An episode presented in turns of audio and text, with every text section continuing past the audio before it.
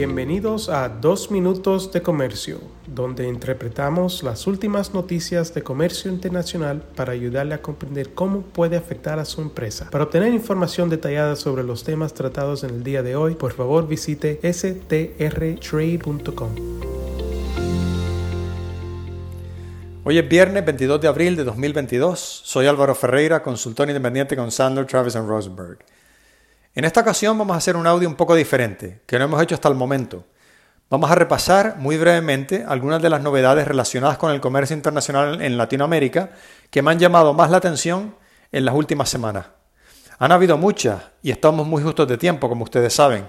Pero, por ejemplo, me gustaría comentarles que el reglamento de comercio electrónico anunciado por Chile el pasado septiembre entró en vigor este 24 de marzo. Este reglamento aplica a los vendedores que ofrecen bienes o servicios en plataformas de comercio electrónico a cambio de un precio o tarifa y a los operadores de plataformas de comercio electrónico en que se ofrecen productos o servicios de terceros vendedores.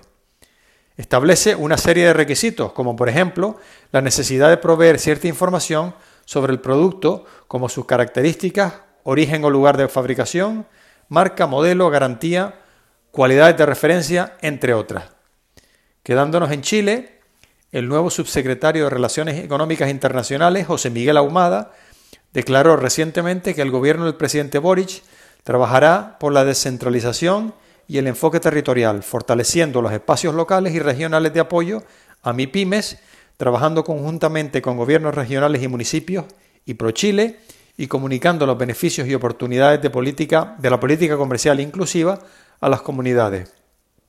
Agregó que esto apunta a disminuir la simetría entre Santiago y el resto del país, a sumar distintas voces en el comercio exterior y a colaborar con el sector privado para que las exportaciones sean más competitivas y puedan expandirse y escalar en las cadenas globales de valor.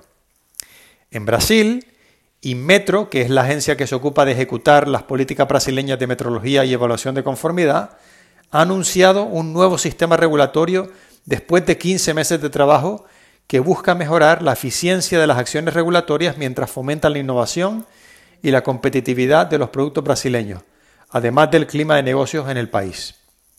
Este nuevo modelo se alinea con las mejores prácticas regulatorias tanto nacionales como internacionales y se enfoca en clases de producto y clases de riesgo en vez de en productos específicos.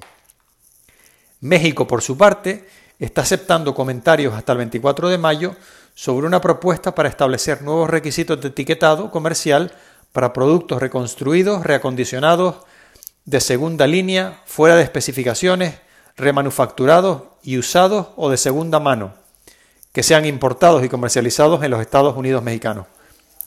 México recientemente adoptó nuevos requisitos de seguridad e información comercial para ciertas llantas a través del NOM 086 1 SCFI 2020. Y también de gran interés, al menos para mí, es la noticia que México y Corea del Sur han acordado reactivar las negociaciones sobre un tratado de libre comercio bilateral. En principio, México también apoya la adhesión de Corea del Sur al CPTPP, es decir, al Acuerdo Amplio y Progresista de Asociación Transpacífico, como miembro de pleno derecho, y también a la Alianza del Pacífico como Estado asociado. Entre otras muchas acciones, Argentina recientemente modificó su régimen de identificación de mercaderías con respecto a productos electrónicos, incluyendo los teléfonos celulares, mientras que Colombia ha establecido un arancel de un 0% de forma temporal para varios productos que inciden en la canasta de consumo de los hogares colombianos, como respuesta a la coyuntura inflacionaria actual. La comunidad andina, por su parte, ha aprobado una regulación que faculta temporalmente a los países miembros a reducir un determinado porcentaje de los gastos de transporte y o gastos conexos comprendidos en el valor en aduana de las mercancías importadas, también en respuesta a la actual coyuntura. Y en Centroamérica las noticias que tengo es que existe la posibilidad de que Panamá y China puedan reactivar las negociaciones bilaterales para un acuerdo de libre comercio. Como pueden ver, se están moviendo muchas cosas en Latinoamérica en el plano comercial. Y aquí en Sandler, Travis and Rosenberg seguiremos monitoreándolas para todos ustedes. Un muy cordial saludo para todos.